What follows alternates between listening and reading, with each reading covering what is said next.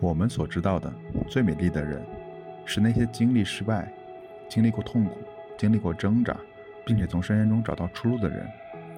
这些人有一种欣赏、敏感和对生活的理解，使他们充满同情、温柔和深切的关怀。漂亮的人是不会凭空出现的。Give me five。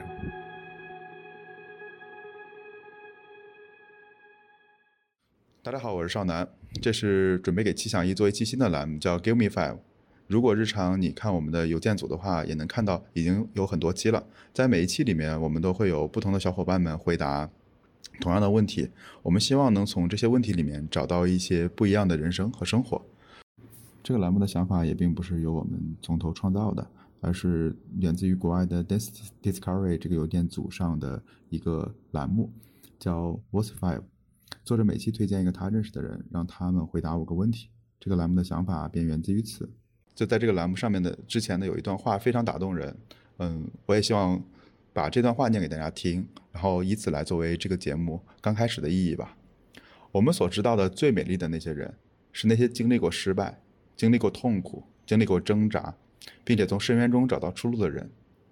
这些人有一种欣赏、敏感和对生活的理解，使他们充满同情。温柔和深切的关怀，漂亮的人是不会凭空出现的。所以，其实我们坦诚的想到，如果能让我们持续做一件事，除了活下来，就是能观察到多样的世界和不同的人，这对我们来说也是一种美丽。所以我们希望由这个节目开始，每一期能跟大家介绍一个不一样的人来回答这些问题，让我们看到不一样的生活。呃，但是这个这个节目呢，其实我想换一种方法，因为我自己在气象一 solo 太多了，所以我这次抓到了一个新的壮丁，对我的一个老朋友，对孟娜同学，孟娜，我跟大家打个招呼。Hello，大家好，我是孟娜。呃，其实我跟少南认识也有五六年了，那从今年开始，其实就被少南抓来作为。呃，一些去做幕后的事情，比如说呃，陈思路的一些嗯幕后 哪些账号都是你开的嘛，对吧？对大家，我每次跟大家说，对，不要急，不要急，然后呢，会有人开，然后就是都是蒙娜同学来帮忙完成的。是的，是的。那从今年开始，其实陈思路一些背后的这些东西就是我在做了。那。呃，少男上一周跟我聊了一下，说想要做这个叫 Give Me Five 的栏目。我自己也觉得这个栏目其实是很有人情味的，能帮助大家去了解很多不同的人和不同的故事。所以今天又被少男从幕后拉到了幕前，那也非常感谢少男给我这样的一个机会，去尝试给大家去主持一段时间的 Give Me Five 的栏目。那作为第一期的话，今天我们就拿少男试个手，我们来聊一聊 Give Me Five 的一些事情。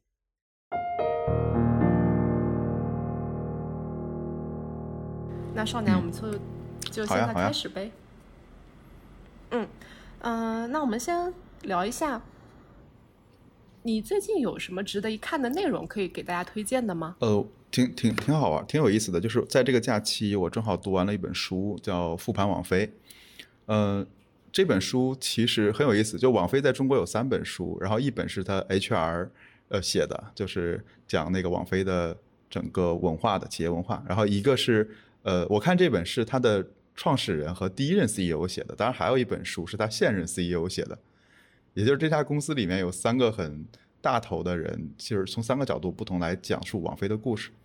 然后我为什么说看这本书让我觉得很有意思呢？其实第一，他写的非常真实，就是呃，我们经常听到一些故事是，啊，我突然间某一天，然后我。干一件事儿，我觉得很很很不爽。然后呢，我灵光一闪，我就想到一个 idea，然后这个公司就变成了十亿的独角兽。就大家经常听到这种故事。但是呢，这本书里面就写的很朴实，就朴实到什么呢？就是你也会看到说他们在创创业之前，就一天到晚想一些不靠谱的不靠谱的想法，然后天天被人 diss。然后呢，另一方面也会看到说自己缺钱的时候很恐慌，然后呢有各种各样的经济压力，以及我觉得这里面最真实的就是他如何让出了他自己 CEO 的位置。就是这个是让我特别印象深刻的几个点吧，就是它是非常真实的一本书。然后呢，在这本真实的书里面，其实有几个我觉得很很打动我的吧。就是第一个，我觉得就是故事都是曲折的，就任何故事都是曲折的，并没有什么灵光灵光一闪。然后不要相信有任何的顿悟。就如果有任何人跟你讲说啊，我我我我创业的时候，或者说一个想法，就哎突然间就来了，他基本上有很多的故事没有告诉你，所以这是我觉得一个很重要的。然后第二个就是书里面一直在讲的一个叫加拿大原则，当然这个是梗啊，是个梗。其实他说的一件事就是要聚焦，呃，怎么聚焦呢？其实 Netflix 它最早其实是又卖 DVD 又租 DVD，那。但是你会发现，说百分之三的收入来自于租赁 DVD，百分之九十七都是卖 DVD。但是显然不 work，因为亚马逊马上要进到这个市场里面来了。那他们要做一个很大的决定，就是我要砍掉卖 DVD，因为他们根本不可能跟亚马逊去抗衡。因为当时他们还很小，所以他们就选择租赁。然后呢，这是一个很重要的壮士断腕嘛。而在这之后呢，他们又做了第二个决定，就是我到底是单独租 DVD，还是说按订阅制嘛？就是我们今天看到的，就是包月多少钱，然后给你。但那个时候还是给你寄四张 DVD 啊，现在就是包月流媒体随便看了。嗯，所以呃，但当时他们就选择说，我不要单独租赁，我就只做订阅制。啊，这些其实都是呃都是在做放弃，但我觉得这是我让我对放弃的另一面的理解，就是放弃的另一面其实是专注。所以这本书是这两个点非常非常打动我。第三个我觉得就是就是坦诚了。就坦诚的是，嗯，因为它需要双方的坦诚，一方面是你自己，呃，能接受说，呃，别人跟你说一个真话，因为我觉得很难啊。就那个突然你想想，你正做 CEO，突然你你的好好朋友和好搭档跑过来说，哎，你不行，哥们儿，你下台吧。对，我觉得 这个还是挺挺挺难的一件事儿。但呢，我觉得他肯定心里有有气，也不爽，但是他能理解说这样对整个公司更好，然后呢，也就接受了这件事。嗯，我觉得挺。挺真实、挺难的吧这本书，所以我觉得推荐给大家可以看一看。当然废话也挺多的这本书。可以看一看。OK，明白。那少南其实将将将刚刚讲到一个还我还蛮好奇的点啊，就是有讲到创业啊什么的。大家都知道，其实少男应该是从今年开始从丁香园出来，然后去自己做一些创业的事情了。那其实，在丁香园之前呢，少男也做过一些其他的创业。我就想问一下，这呃前后的创业对于你来讲，心态上有什么变化吗？包括跟这本书相关的一些，可以跟大家分享一下吗？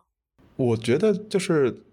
其实第就是同样一条路，你走第二次的时候就会安心很多，就你知道有些事儿一定会发生，有些事儿，呃，一定不会很快的到来。比如说，比如说刚开始第一次创业，你就会很着急，说我要融资，我要扩张。但这次创业就是说我不着急，因为我知道融资是有代价的，而且我知道有很多事儿不是一天建成的，对，包括对于团队的招募，包括对于文化的 build，包括对于运营的理解，所以我觉得这是就为什么说。二次创业者或者说 N 次创业者的成功概率更高，我觉得有一定道理，就是至少你知道经历过什么事儿对我觉得这个还是蛮重要的。OK，那刚刚其实讲到第二点是关于专注的嘛？那在这次我们做 Flowmo 的时候，有没有什么跟专注相关的一些例子可以跟大家分享？呃，我觉得其实是放弃吧，就放弃这件事儿还是挺挺重要的，就是因为以前。嗯，我们都喜欢做加法，都喜欢往上加功能、加业务、做扩张，这是我们常常规的思路。但我后来发现说，呃，我们做 Flow 的时候，就只一直在问自己，说我我是不是很多功能我可以不要？就是我这个也不做，比如说我们不支持编辑，不支持文档编辑，然后呢不支持各种的附件，然后就是做的非常非常的克制。嗯，但这个呢其实也心虚啊，因为很多人另一面声音就是说，你越克制，你越收缩自己的范围，它就会变得越小嘛。但实际上，其实我看完说，OK，这么大的一家公司里面，他们是如何做出这么重要的决策？然后他们也是不停的在收窄自己的这个这个目标吧。对我觉得这个是又一次证明了说，我们这样的选择和这样的决策是对的。虽然它是一个难但是正确的问题，就它很难，但是它是正确的。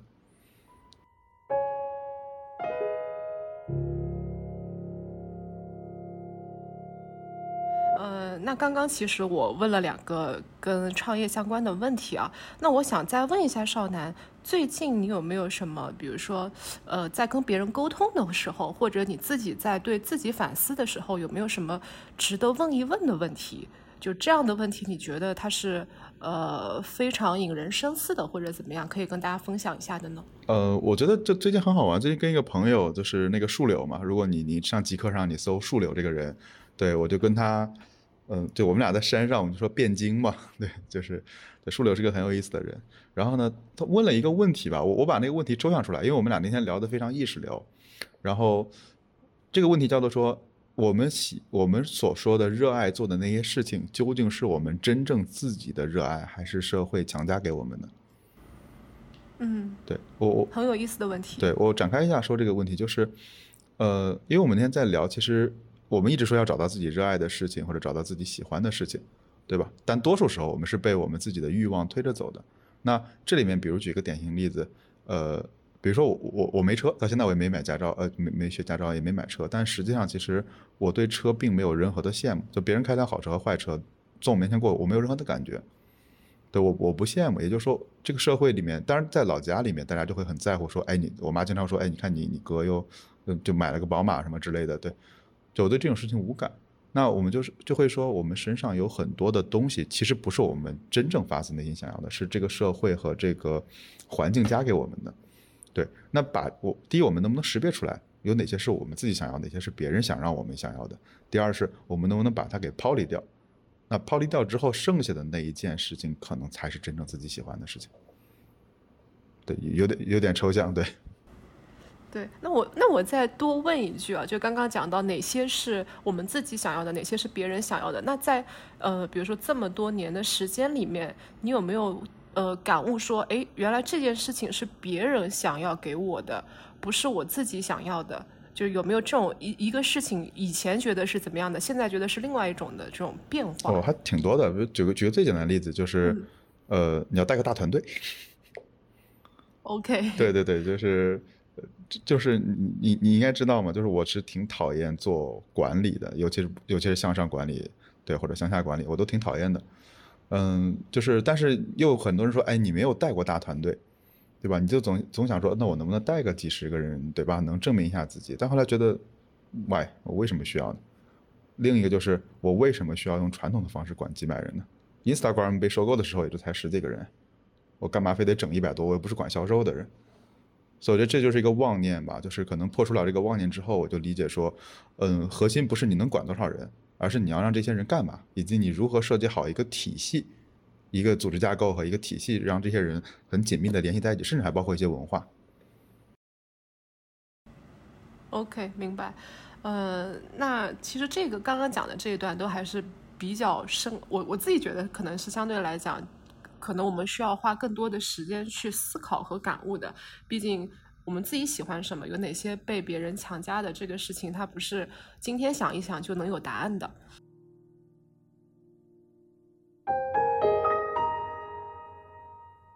呃，我们问一个比较直接的问题吧。最近你有没有什么就是值得一读再读的书可以给我们推荐的呢？呃，我最近在重新读铃木敏文的《零售的哲学》。对对，就是讲七幺幺便利店的嘛。对，这本书我看了都得有三四遍了吧。对，然后我为什么一而再再而三的看？第一是我后来意识到一件事儿，就是为什么铃木敏文的书很打动我，就他非常真实。他非常非常真实，他真实到说，就是他告诉你他那天天气什么样的，他进到那屋里，他那屋里他什么感觉，他因由此发现什么东西。所以你会发现铃木敏这本书，就是很多日本人写书是就很碎，嘴很碎，然后呢就特别的细节，然后没有那种全局观。铃木敏文首先他有一个很强的全局观，第二呢就是他讲的这个过程里面非常的真实，而这些真实里面它是打动人的。因为我最近意识到一件事，为什么有些人写的书我们不想看，或者说觉得人有点空。就是，就是因为他写的都是观点，而不是事实。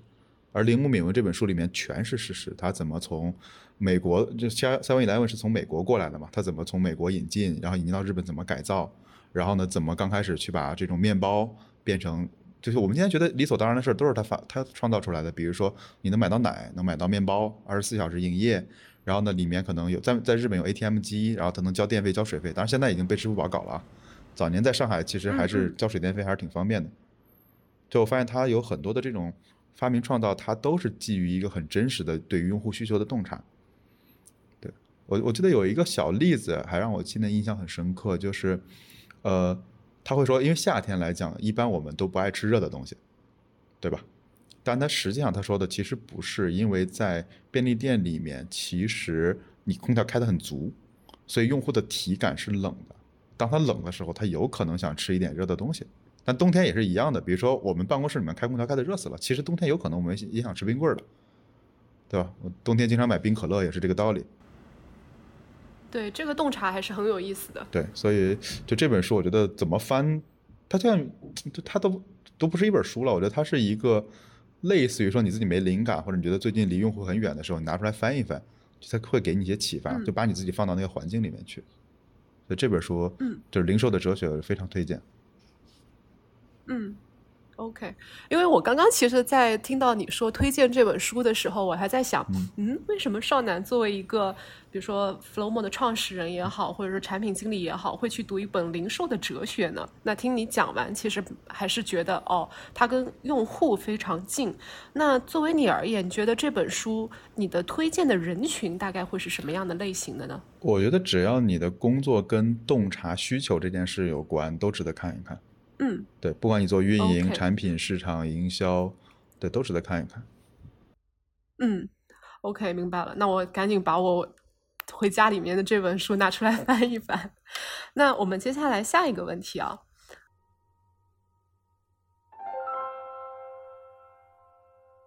刚刚其实前面有讲到很多相关的书里面的一些人也好，作者也好。那少南最近有没有什么一直在关注的人？然后你为什么关注他？可以跟我们分享一下吗？哦，对，我最近正好在看一个人的课，叫徐英锦。对，然后他，我看一下他的他的背景，其实我倒没怎么看，因为我是被他的一一堂课很快的吸引到了。对我先，对，因为他是一个。哲学老师很好玩，然后他在那个，呃，他在那个那个看理想这个 app 上面，其实有一堂有一堂课叫《哲学家的一百种生活体验》。然后，因为我之前其实一直是在研究斯多葛学派的一些东西嘛，但是呢，呃，我自己也会有困惑，比如说，你知道一个哲学肯定肯定有适用范围嘛，对吧？比如说有些人就是全儒主义，对吧？有些可能就是理想主义。然后呢，我就在。我就在他那篇讲斯多葛里面就讲了斯多葛很多的负面，但我今天不展开讲，就是他讲的细节啊。我就说这个人哪几段话很打动我呢？第一，其实他，呃，他说了他说了几几段话吧，就是类似于引言一样的。他说，其实我们每个人的社会价值，就我们每个个体都是社会价值观偶然的容器，其实是偶然的。比如说我偶然遇见了斯多葛，或者偶然遇见了可能某些哲学，对。然后呢，第二个就是。其实这个哲学相当于是个罗盘，就是我们手里应该有一张罗盘，就是并不是说你往往北走就是对的，或者往南走就是错的。他说你用这个罗盘来去探索一些人生道路，然后呢去设定一些目标，给人生得到一些建议。对，然后他其实说就是我们现代人会有很多困惑，比如说我们工作比较丧，我们比较冷漠，但是又很容易满足，对吧？在家刷个抖音就很快乐了。然后我们所谓的快乐，其实主要是通过消费。虚通过消费就买买买和消费虚拟作品，对看看看来得到的。其实我们在追求一些并不富裕，但是看起来很精致的生活，对。然后就让我们感觉到，今天我们的自由其实都是存在在消费里，对。然后我们一边又是说啊唯金钱论，但是一边呢又想去守一些善意。我最近身边好几个朋友在做类似于公益的项目嘛，就能感觉到他们一方面又拼命挣钱，一方面又想去坚守一些善意吧。对，所以其实这里面就是一个问题嘛，就除了钱之外，我们到底干嘛？对，因为因为财务的丰裕并不能让我们带来很多有意义的生活嘛。就其实，其实，其实我工工工资当时过了三万之后，我觉得就没什么感觉了。就再涨，这你的整个消费层次其实也不会有巨大的变化了，除非你一笔头挣了很多，但这个很难。对，然后呢，他这堂课就很好玩，就是从柏拉图开始，一直讲到讲到尼采吧，我记得是。对他很他很很宏观的，相当于是呃讲到萨特，就一直讲萨特，我我还没看完啊，这些我完全都不懂，但是它比较好玩的就是，就是你能从整个历史能看到他们怎么一步一步一步发展出来的，这个很好玩，因为他们每一个人，说萨特也好，尼采也好，他每个人的体系都很庞大，你进去一看你就不想看了，就像我很多次我想去看，我觉得啊好复杂，但这他他讲的就比较深入浅出嘛，就先给你来一个总章，然后讲讲就柏拉图当年怎么想的，柏拉图之后是谁，之后是谁，之后是谁。然后你看完之后说哦，大概大概这个人是这这么来想的，就能看到他们之间的脉络关系。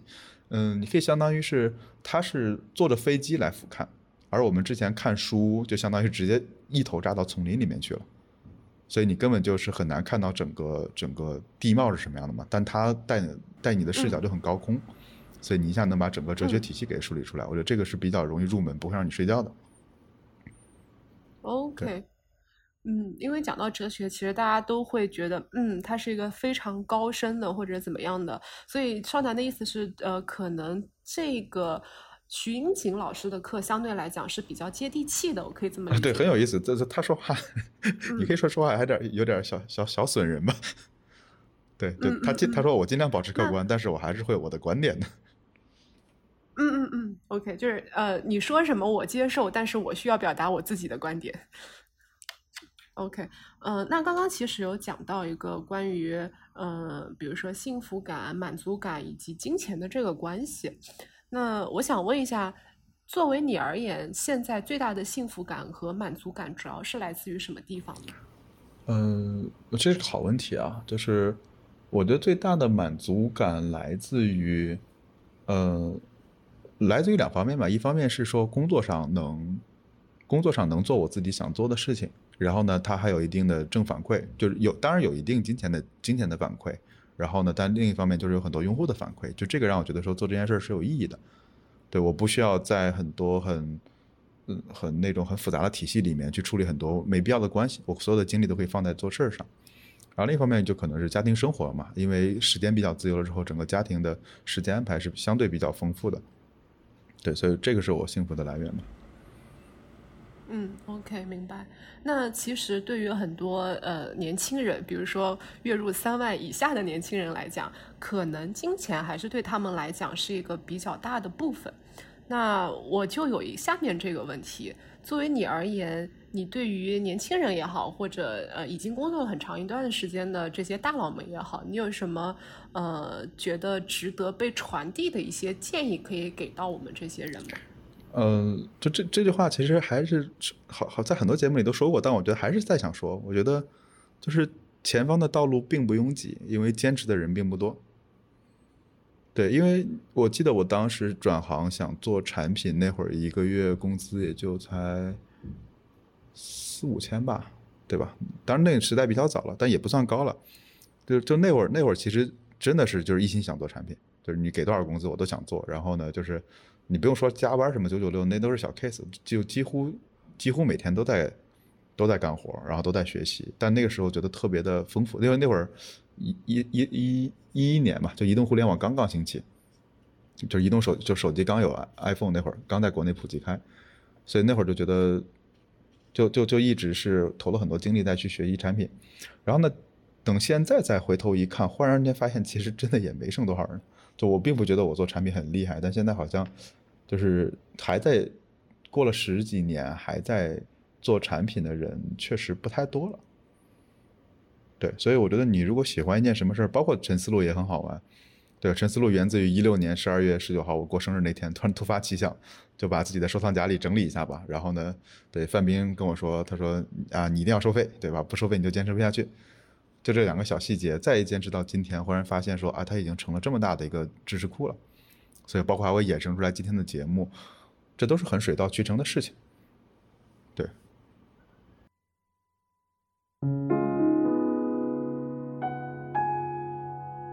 我再引申问一个问题，因为像少南去做产品经理也好，做陈思路也好，其实都是发现了，嗯，自己喜欢或者热爱的事情。但是对于很多年轻一代的人而言，其实去发现一个自己喜欢或者热爱的事情，并不是那么容易。就像我们身边其实也有一些产品经理做着做着说，嗯，我好像不喜欢做产品经理，我要去想试一下运营。那对于这些可能还没有发现自己喜欢或者热爱的事情的这些人，你有什么一些建议吗？嗯，我觉得得多试吧，因为我当时就觉得说，你你不知道自己，就首先我觉得你都没看过，你都没看过世界哪来的世界观嘛，对吧？还记得这个梗吗？对，我觉得第一是你得多试一试，因为尤其是今天的产品的角色更加分化了，对，它有很多很多种角色，像我当年还是比较少的。然后另外呢，就是呃，要控制沉没成本。就就虽然你去试一试，但是你觉得如果不喜欢，就就真的是不喜欢，赶紧走。就我看到有很多人就是，哎呀，我又不喜欢，但是我又觉得害怕，我又觉得担忧。其实我觉得年轻时候最可怕的是时间被浪费，因为你真正能工作的时间其实非常有限的，就时间非常不公平。因为你的你年轻的时间是非常宝贵的，但是你再小一点的，可能比如说上初中的时间就有很多可以浪费的，或者说可能六十岁以后你有很多时间可以浪费。但像我们二十多岁、三十多岁的时候，这个时间每一天都很宝贵，所以这个成本我就得得核算好，不是说我下个月没工资了，而是说你在这儿耽误了一年时间，你很可能就会被淘汰。而且还有最可怕的就是工作是有惯性的，你在一个岗位待了四五年以上之后，你的很多思维、很多想法都被固定了。如果这时候你想再再换一个你喜欢的，你你就非常难了，也不是说不行，但是非常非常难了。嗯，OK，那非常感谢少男的建议。那我们今天第一期的 Give Me Five 的节目呢，也就到现在，所有的问题都问完了。那我们谢谢大家的，呃，谢谢大家的这个收听，也非常期待大家能在第二期 Give Me Five 的节目里面和大家相见。好的，谢谢大家，嗯，好，谢谢大家，谢谢少男，拜拜。拜拜。